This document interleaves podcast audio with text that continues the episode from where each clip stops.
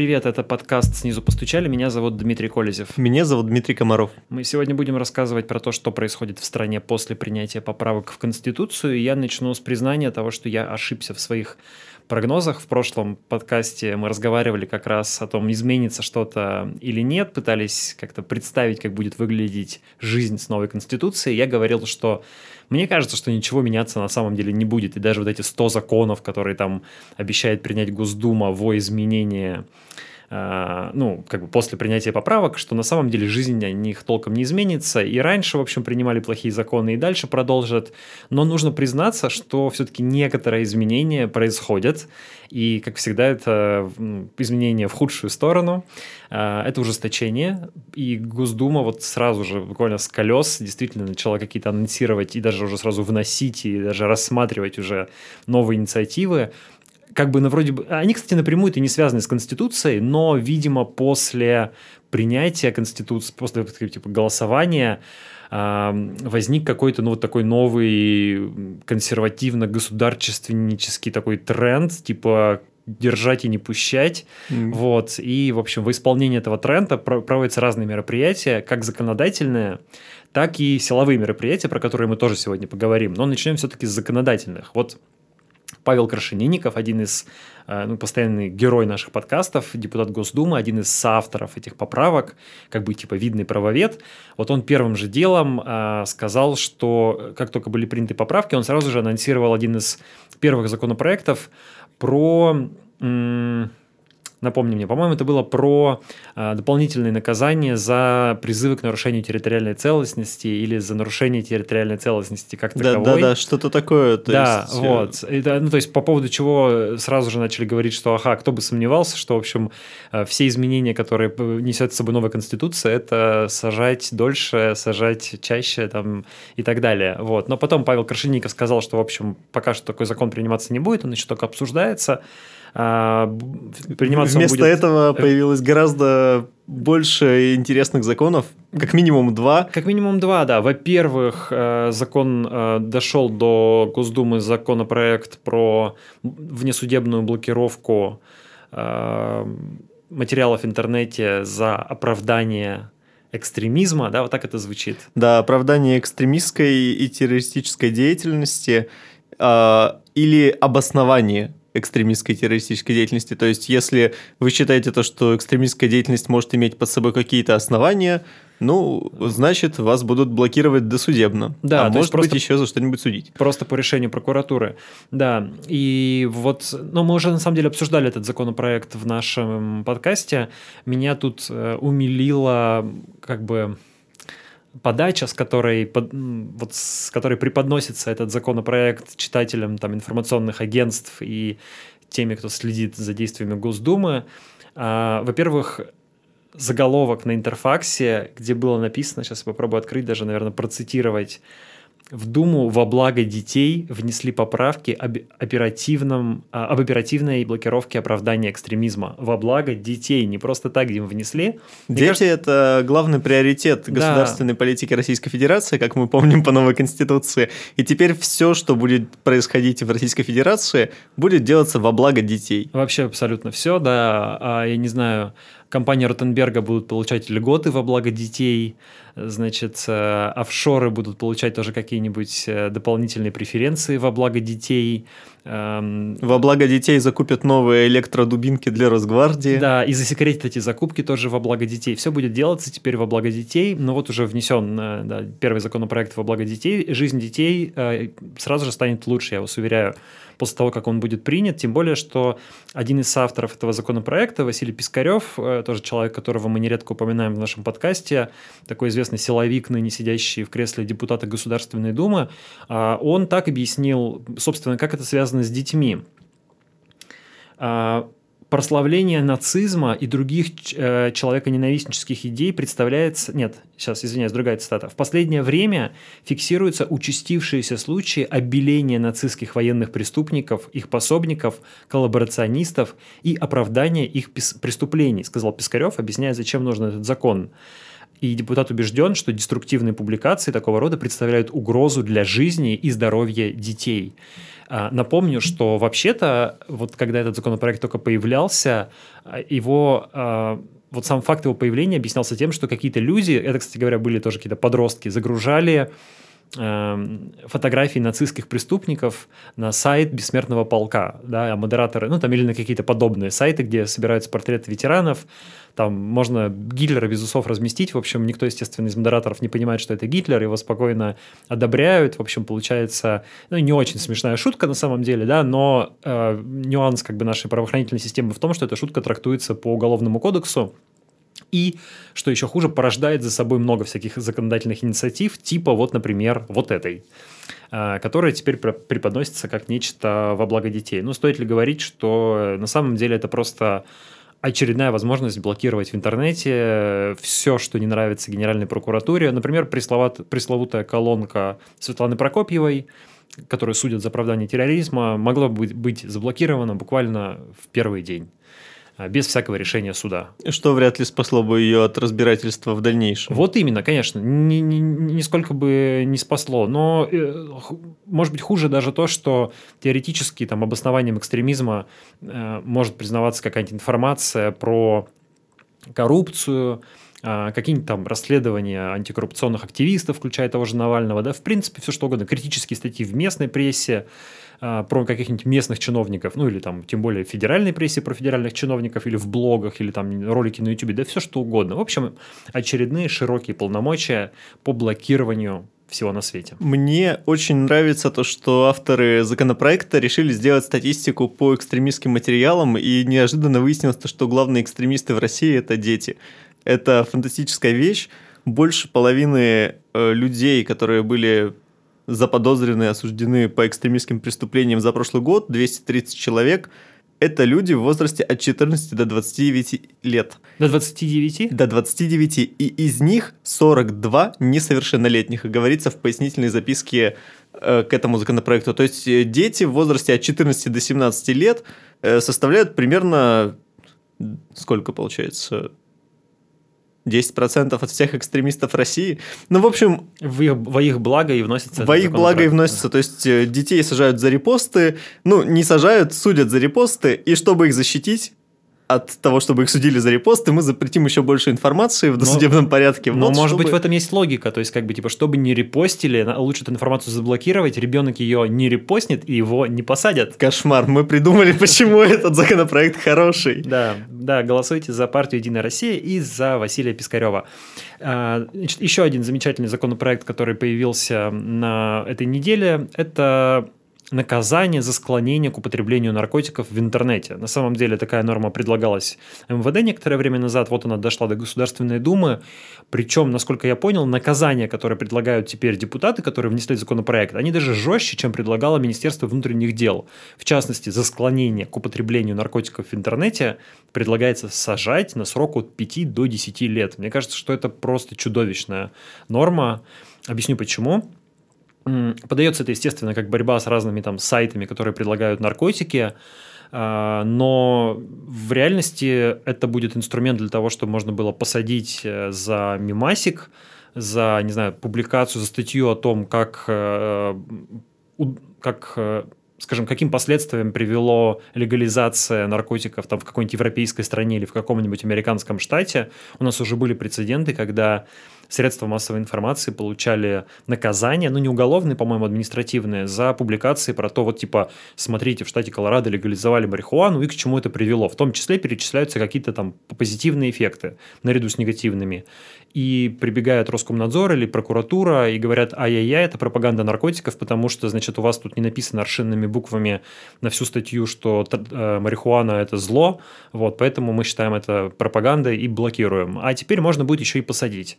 Проблема же в том, что ну, как всегда, палочная система, да, у э, полицейских есть KPI э, по количеству, э, как называется, раскрытых преступлений наркотического характера. И вот здесь появляется отличная возможность раскрывать преступления наркотического характера пачками. Идешь, не выходя из дома. Не выходя, да, не выходя вообще никуда, не ловля, не ловя никакого наркоторговца в принципе, да, ты просто идешь в контактик, значит, скачиваешь себе все картинки, с, где кто-нибудь там курит косячок и смешная подпись, вызываешь, значит, там какого-нибудь, опять же, школьника, который ее разместил, говоришь, чувак, это, значит, пропаганда наркотиков, потому что, ну, вот, типа, предлагается людям добродушный образ травки.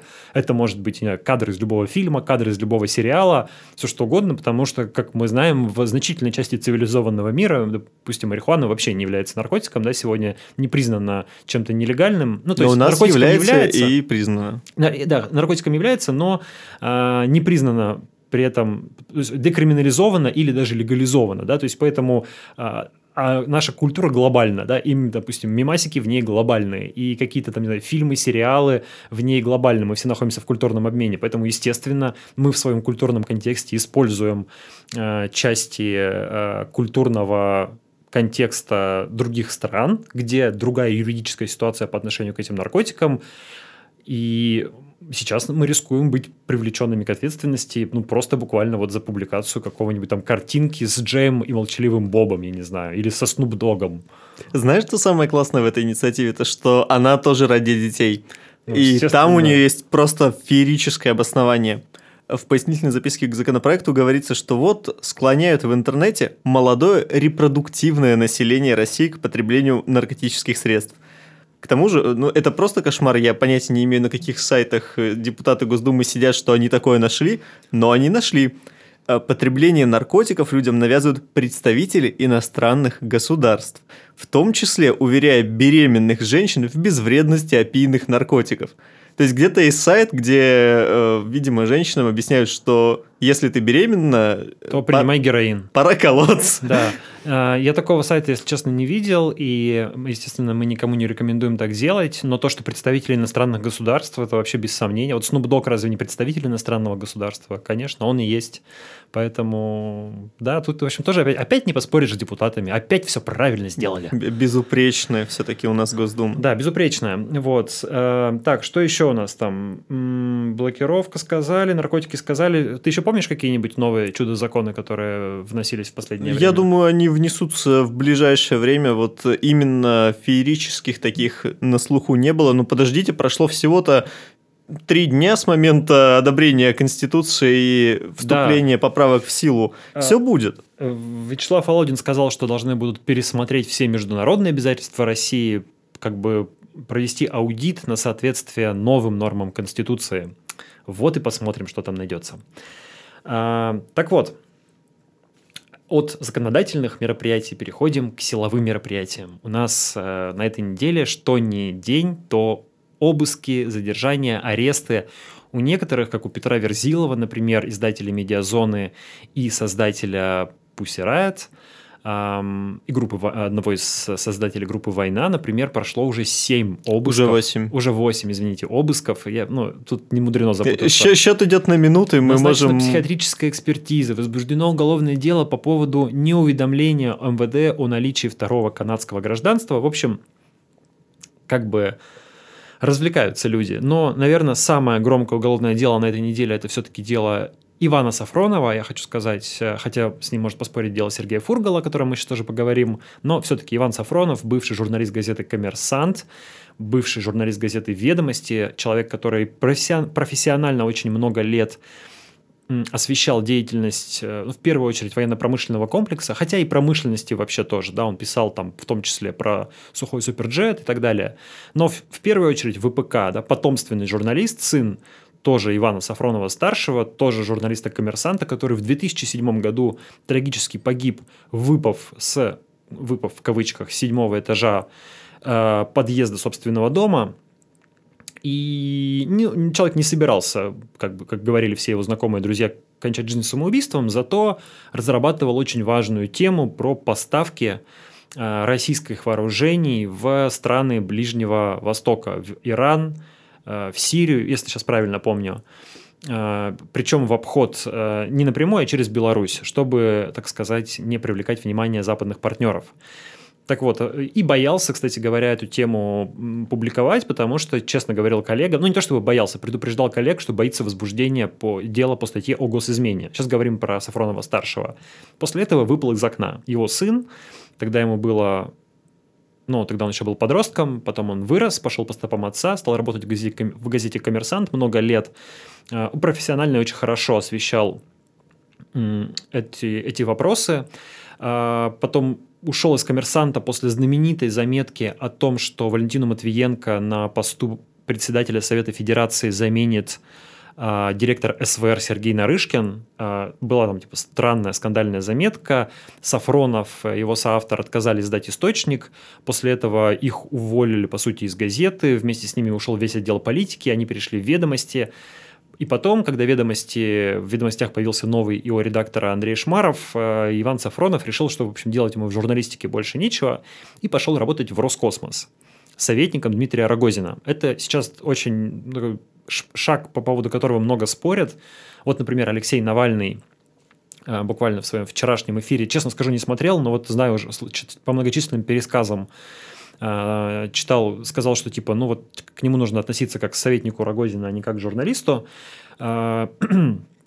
Хотя друзья там Ивана Сафронова, вот товарищи и коллеги говорят, что человек просто очень любит космическую тематику, и он пошел работать в Роскосмос, а не к Рогозину. Типа он не виноват, что российским космосом сейчас заведует Рогозин. Типа и не нужно к нему предъявлять за это претензии. Но как бы то ни было, был задержан сотрудниками Федеральной службы безопасности, предъявлены обвинения по 275 статье Уголовного кодекса «Государственная измена». Статья очень жесткая, от 12 до 20 лет лишения свободы. При этом предъявлены довольно такие расплывчатые обвинения. Мы не знаем подробностей о том, что якобы Ивана Сафронова завербовали еще в 2012 году, а, когда ему было 21 или 22 года. Я даже не знаю, но работал ли он в «Коммерсанте» тогда, ну, наверное, работал уже. А, его якобы тогда завербовали. Через пять лет он получил шифрованное сообщение от какого-то, значит, своего там визави и выполнил некое задание, в общем, а, отправил какую-то информацию вот представителю какой-то чешской спецслужбы, и, собственно, это было в 2017 году. И потом его спустя три года вот почему-то задержали и теперь предъявили эти обвинения. Там интересный момент, что он отправил по версии следствия не человеку, который является э, членом спецслужбы, а человеку, который, возможно, мог бы работать на спецслужбы. То есть там э, с каждым днем, о котором, с, с которого мы знаем о деле Ивана Сафронова, э, обвинение становится все более размытым, хотя оно, наоборот, должно, казаться, казалось бы, конкретизироваться. То есть мы предположительно должны были бы узнавать чуть больше, но э, сначала нам сказали то, что дело не связано с его работой в Роскосмосе, он не имел там гос...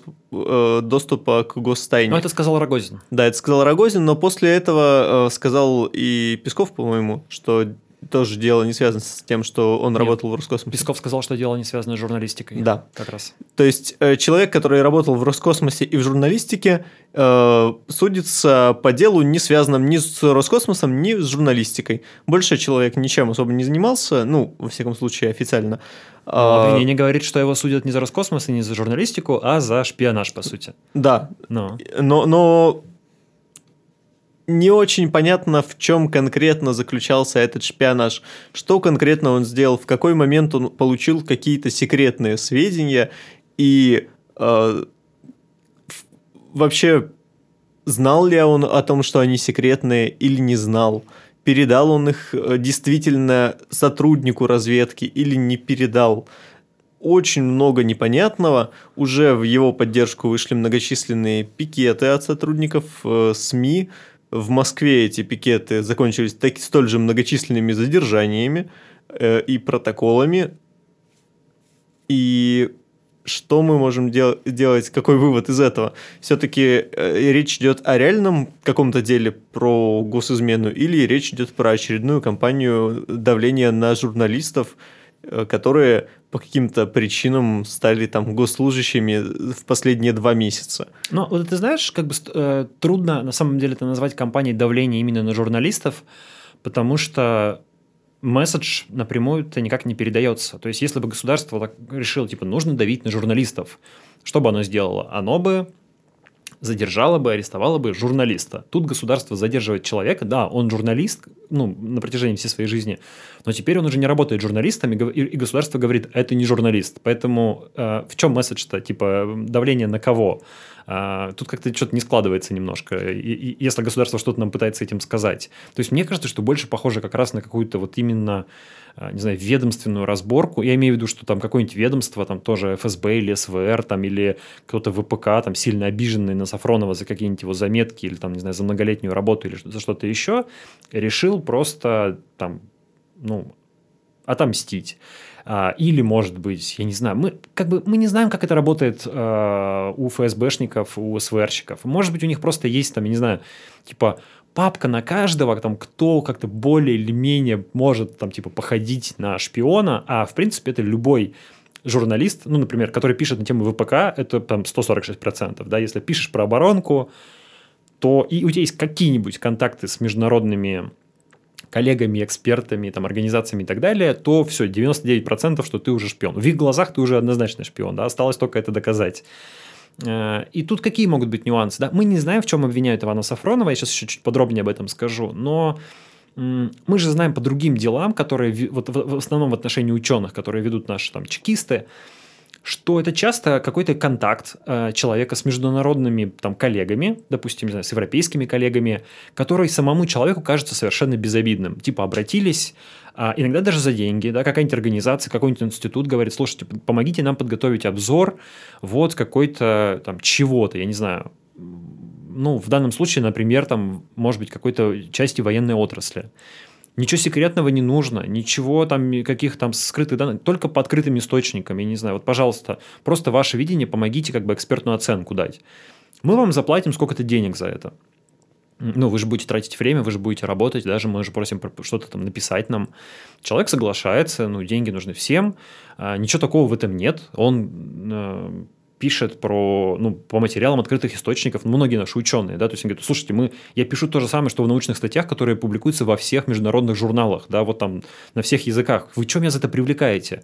ФСБ говорит, нет, извините, вот вы тут как бы провели анализ, который уже является на самом деле гостайной, да, а вот, э, вот извините. И, ну, мы не знаем, как было в деле Ивана Сафронова, но я вполне допускаю, что была какая-нибудь такая же история. Чтобы а, вот эти сомнения развеять, что должно сделать следствие, что должно сделать следствие ФСБ? Оно должно очень подробно рассказать, в чем обвиняется Иван Сафронов, что передавал, как, когда, кому, какой вред это нанесло и так далее. Нам же ФСБ пока сообщила три строчки, все остальное мы знаем там от адвокатов, Сафронова, которые успели там полистать немножко дело во время избрания меры пресечения, они тоже еще толком ничего не видели, да, они видели только, только по сути материалы вот на меру, которые принесли. А, сам Сафронов тоже толком ничего не понимает и не соглашается с обвинениями, говорит, что, ну, говорит, что его прессуют за заметки откровенно. А, ну вот, ФСБ ничего не говорит. И тут сейчас обсуждаем эту тему, там, не знаю, в соцсетях, еще где-то спорим с людьми, и звучит такое мнение, что типа, ну это нормально, это же вот шпионское дело, там же все секретно, как можно вообще что-то раскрывать? Суд разберется, типа там суду, суду покажут все материалы, и там типа судья решит, он сам судья подписывает э, соглашение о секретности, как бы, да, вот ему это все можно прочитать, разберется. Ну, во-первых, мы знаем, как работает российский суд даже в условиях полной публичности, в условиях общественного контроля, даже когда идут там, я не знаю, прямые трансляции в интернет, судья все равно может послать все ходатайства защиты, не принимать во внимание никакие доказательства, которые ему не нравятся, да, там, не принимать во внимание важные показания свидетелей, и это вот, что называется, все божья роса, да, то есть вот вот прям показывает это в прямом эфире, а судья все равно так себя ведет. А если судья будет в полностью закрытом процессе, если никто не видит, не знает, что там происходит, никто потом не может прочитать материалов этого процесса, даже адвокаты потом не, мог, не могут выйти и рассказать, что происходило, потому что у них тоже подписки о невыезде. Ну как себя будет вести судья в такой ситуации, да, российский судья? Мы представляем. По поводу того, что дела о шпионах всегда засекречены, и там ничего нельзя рассказывать, это полная чушь. Вот есть замечательный пример дела русского шпиона в Америке Роберта Хансена. Человек был агентом ФБР, и с конца 70-х годов по начало, по середину 90-х, по-моему, он э, ну, шпионил на Советский Союз и на Россию. Занимался этим много лет. И в 2001 году, если я не ошибаюсь, его взяли.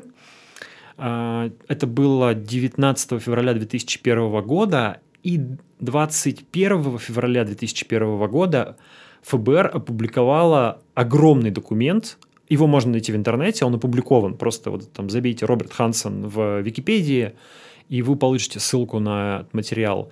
Это, ну, там страниц, наверное, 100-150, да, это огромное обвинительное заключение, которое сформировали ФБРовцы, оно подписано под присягой должностным лицом, там каким-то следователем или прокурором, я уж не помню кем, да, в котором очень детально и очень подробно расписано, что, как, когда делал э, Роберт Хансен, какие письма ему приходили, что он говорил во время, в материалах прослушек, что он там, как, э, как он, какие шифрованные сообщения ему приходили, какие именно данные он передавал, какие пакеты оставлял. Там кое-что зацензурировано, да, то есть там какая-то информация, которую нельзя сообщать, вот которая является секретной, она там типа закрыта, ну не знаю, имена агентов или еще что-то, да, окей, это закрывайте, да, но сама фабула дела изложена настолько подробно, что ты как бы читаешь это, и там такие нюансы, на которые ты понимаешь, что их невозможно выдумать, да, и, ну или нужно очень постараться. И у тебя это еще тоже не доказательство вины, конечно, это все нужно доказывать в суде, но ты, по крайней мере, можешь это читать, анализировать, там, сопоставлять, думать и понимать, в чем, собственно, человека обвиняют. И, кстати говоря, Роберт Хансен признал свою вину, получил пожизненный срок, по сей день отбывает его в штате Колорадо, Э, ну вот это пример того, что, в общем-то, в странах, где следствие и суд э, работают нормально и прозрачно, даже шпионские дела, они проходят достаточно открыто. И там любой может убедиться, что спецслужбы не высосали из пальца это дело, а взяли настоящего шпиона. Покажите нам, что Иван Сафронов шпион. Мы перестанем выходить на пикеты, мы перестанем говорить э, руки прочь от журналиста, потому что мы согласимся, скажем, да, это не не журналист в данном случае, вы судите настоящего шпиона. Но вы нам этого не доказали, не показали, а бэкграунд у следствия, в том числе у следствия ФСБ такой, что, ну, извините, не верим. Знаем дела ученых, знаем там дело того же журналиста Пасько в конце 90-х годов еще, да, которого тоже осудили за государственную измену в пользу Японии. В общем, как бы дело выглядит сшитым белыми нитками, и совершенно справедливо сейчас требование рассекретить, рассекретить это дело и рассказать, что же там такого передавал Сафронов. А, ну и, кстати говоря, не только что передавал, но и какой вред этим нанес. Потому что мы знаем, что у нас в Гостайной может быть признано, в принципе, все что угодно практически. Да? Там в законе сказано, что любая информация, которая влияет на обороноспособность страны, она может быть а, признана гостайной. Я при желании могу э, сказать, что у нас э, на обороноспособность страны влияет прогноз погоды, да, например, потому что, ну, вот завтра будет дождь, танкам будет сложнее ехать по дорогам. Влияет на обороноспособность страны? Ну, влияет как-то, да. То есть, есть формальное основание для засекречивания? Ну, есть. Что там такое Иван Сафронов передавал э, в Чехию? А, самое главное, какой вред это нанесло? В том же документе по Хансону огромный список, что это, дискредитир... Э, это скомпрометировало таких-то агентов, это привело к разоблачению такой-то сетки за рубежом, это привело к э, компрометации таких-то документов, там того-то, того-то, и вот прям несколько страниц описывается, какой реальный вред Роберт Хансен нанес э, своей стране и американской разведке. А здесь мы не знаем, просто что-то передавал, какую-то информацию какому-то человеку, возможно, связанному, а возможно, не связанному со спецслужбами Чехии. Ну, привет. Нет, звучит неубедительно. Там есть еще нюанс, что у нас по, как рассказывают адвокаты, по процедуре расследования дел судебных э, по гостайне э, даже не установить до конца, что сведения являются гостайной. То есть тебе приходит ФСБ, говорит, это государственная тайна. Это указано в некоторых государственных документах, они секретные, и мы вам их не покажем. И сведения, о которых мы говорим, тоже секретные, поэтому мы их вам не покажем тоже. Поэтому верьте на слово, сажайте вот этого человека. И суд говорит, ну, секретное, секретное, ничего не попишешь. Вам виднее, у вас же есть доступ, а у меня нет. Что же теперь делать? Есть еще одна вещь, э, связанная с этими делами. Как рассказывают, у дел по госизмене есть сезонность. Есть э, два пиковых месяца в году, когда их на- начинают заводить, это лето, вот как раз где-то июль, и где-то еще осенью в октябре. А с чем это связано? Э, говорят, что это связано со сроком расследования таких дел, что одно дело расследуется примерно полтора года, и в какой-то момент замыкается на, ну вот, заканчивается его расследование, следователь его сдает и открывает новое дело, по госизмене. То есть, типа, следователям всегда нужно работать, и поэтому они заканчивают одно дело, переходят к другому. Да, и... это такой конвейер. Угу. Я не знаю, насколько это соответствует действительности, но у адвокатов, которые занимаются профессионально делами о госизмене, есть такое ощущение. Но факт то, что количество этих дел с каждым годом возрастает. Наши коллеги из медиазоны сделали такой интересный график, где видно, что от года от года, особенно после присоединения Крыма, эта цифра растет, растет, растет, и важным следствием из дела Ивана Сафронова, важным как бы общественным следствием может стать дискуссия вокруг закона о государственной измене, что, возможно, этот закон нуждается в уточнениях или в какой-то дополнительной трактовке, э, для того, чтобы в изменении в каком-то, для того, чтобы по нему перестали преследовать людей, которые случайно разглашают гостайну, которые э, не имели доступа к гостайне, но как, вот, допустим, Иван Сафронов, да, он же, будучи журналистом, не имел доступа к гостайне, он же за нее не расписывался, подписок не давал. Ну, он журналист, он не мог этого делать.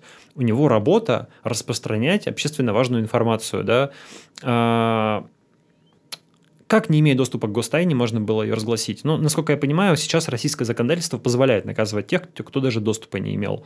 А да, вообще... у нас есть несколько прецедентов. Да, вообще-то нужно наказывать, конечно, секретоносителей. Да? То есть, если кто-то Ивану Сафронову разболтал секретную информацию, или ну, не знаю, там, выложил ее в интернете так, что Иван Сафронов смог ее скачать. А у нас, на самом деле, такое очень часто бывает, да, когда там военные части что-нибудь публикуют, выкладывают. На госзакупках можно найти достаточно много материалов, а, там, типа, военная часть закупает изделие какое-нибудь там ПЩ-258МК.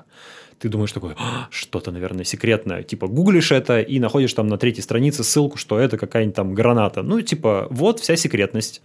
А, вот так примерно она выглядит. Все можно найти в открытых источниках. Скорее всего, если ты напишешь какому-нибудь своему там не знаю, чешскому журналисту про то, что, смотрите, вот Росгвардия закупает какую-нибудь гранату, потом это будет трактовано как разглашение государственной тайны, хотя это вопрос двух кликов в Гугле. Вот чтобы такого, в общем, не случалось, да, конечно, за разглашение государственной тайны нужно преследовать. Это как бы нормально, да, то есть гостайны существуют.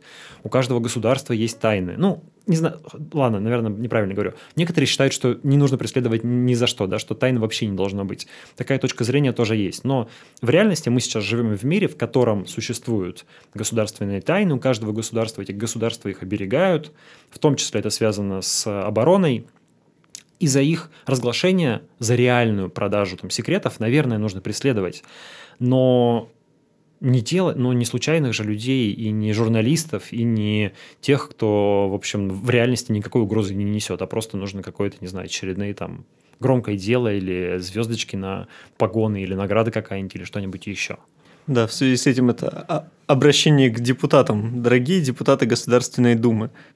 Вот вам наш наказ. Нет, нет, нет а, могут пострадать дети и молодые люди репродуктивного возраста из-за несправедливого обвинения да. в разглашении государственных секретов, которых они даже и не знали, и о секретности которых они даже не знали. Иван Сафронов, между прочим, да, человек репродуктивного возраста, а вы его сейчас на 20 лет закатаете. Как так можно вообще? Подумайте о детях, пожалуйста. Еще один человек э, репродуктивного возраста, который был задержан на этой неделе, это Сергей Фургал, глава Хабаровского края. Да, губернатор Хабаровского края.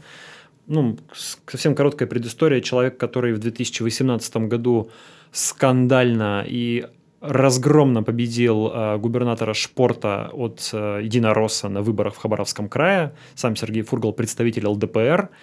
Можно сказать, что оппозиционер, ну, ЛДПР, конечно, не настоящая оппозиция, да, но здесь важно не то, что он там навальнист, а то, что он был человеком, кандидатом, не согласованным, нет, не так, не тем кандидатом, на которого поставил Кремль. То есть, конечно, он, по сути, был, ну, таким, техническим кандидатом, который ну, не должен сказать, был выиграть в эти выборы. Можно сказать, да, техническим. Не то чтобы спойлером, да, наверное, техни... спарринг-партнером скорее, да. Но ситуация на Дальнем Востоке такая, да и вообще уже во многих регионах России такая, что даже такие, в общем-то, технические кандидаты способны выигрывать выборы у э, единороссов. И Сергей Фургал это сделал. А, он выиграл выборы, был жуткий скандал. После этого у Сергея Фургала началась непростая жизнь, потому что, с одной стороны, он был губернатором, с другой стороны, у него был постоянный конфликт с местной Единой Россией, которая контролировала большинство в законодательном собрании, контролирует до сих пор. Она там стала менять законодательство, чтобы ограничить полномочия губернатора, но при этом Фургал продолжал оставаться суперпопулярным э, политиком в своем крае. Он снизил себе зарплату в три раза, ну, по сравнению с предыдущим губернатором. Он продавал там какие-то яхты, которые принадлежат э, правительству края. Он э, ограничил довольствие пенсии, зарплаты, ну, доход, точнее, там, э, премии местных чиновников. В общем, все это, конечно, нравилось людям. И говорят, что на одном из совещаний в Дальневосточном полпредстве ему ставилось вино, что у него рейтинг выше путинского. Типа, как бы нехорошо.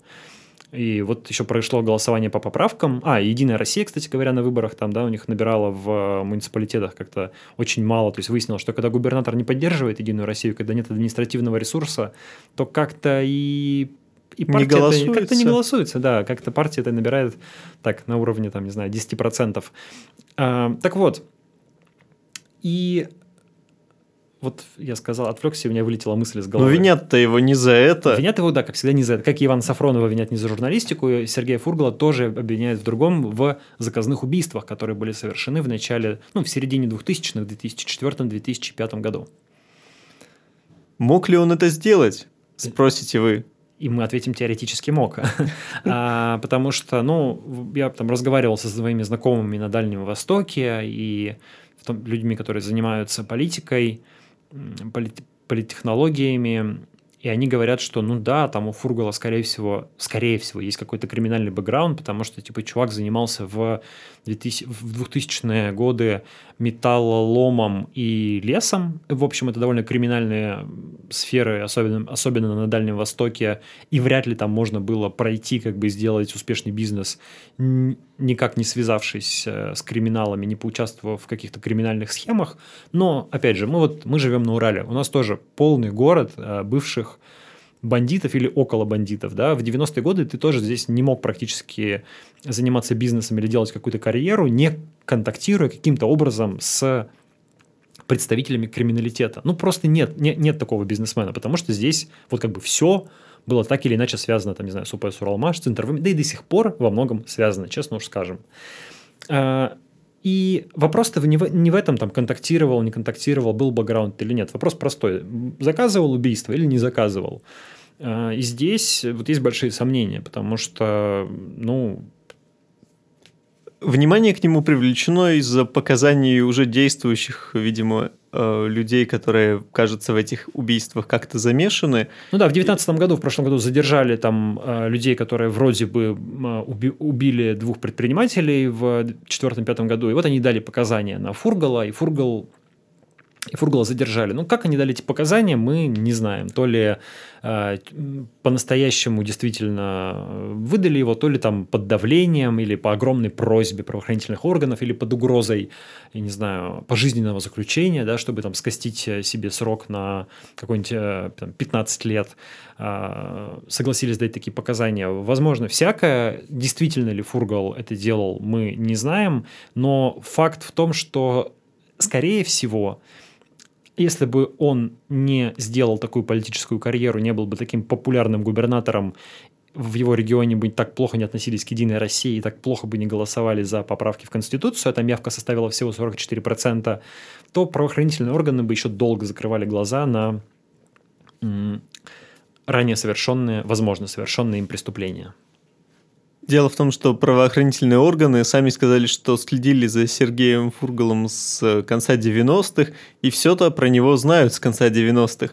С тех пор Сергей Фургал успел побывать два года депутатом Краевого парламента, 11 лет депутатом Государственной Думы, и еще два года пробыть губернатором. Был председателем комитета по здравоохранению Государственной Думы. Ну, то вообще как бы не последний человек, реально, да, то есть наверняка проходил, а, участвовал там во встречах с президентом, а, наверняка проходил там тучу, кучу всяких там типа проверок э, разных э, наших спецслужб. И вот как-то раньше не возникало к нему вопросов таких серьезных, да, даже губернатором же, зарегистр... кандидатом в губернаторы же зарегистрировали. То есть тогда в 2018 году никто не пришел. А с 90-х ведь знали. В Кремль не сказал, слушайте, давайте вместо Фургала любого другого ЛДПР выдвинет, потому что, ну слушайте, ну чуваки клейма ставить негде, он же убийца, мы знаем, пока доказать не можем, но обязательно докажем. Нет, такого не произошло. Жириновскому разрешили зарегистрировать Фургала, Фургал выиграл выборы, и вот тогда-то к нему появились вопросы. У самого Жириновского тоже есть вопросы ко всему происходящему, но, конечно же, к стране обвинения. Вчера он выступил с пламенной речью в Госдуме, сказал то, что да у нас фракция может сложить вообще все полномочия в знак протеста против происходящего. Правда, ни к чему это не приведет, даже если они все сложат полномочия. ЛДПР в подавляющем большинстве, если не все абсолютно списочники, и мандаты просто перейдут э, нижестоящим по списку депутат, кандидатам в депутаты. Эм, но вот такое вот подобие парламентского кризиса у нас наметилось. Всего лишь неделя прошла, как я уже говорил, с принятия поправок и их подписания, а у нас уже интересно. Да, жизнь стала Жить стало лучше, жить стало, как там было? Как... Веселей. Да, жить стало веселее. Вот такие новости, друзья. Ну, еще на самом деле много чего хотелось бы обсудить, но мы немножко ограничены во времени, поэтому попрощаемся и в следующем выпуске обсудим, как развиваются события в нашей стране. Если, конечно, доживем. Пока. Пока.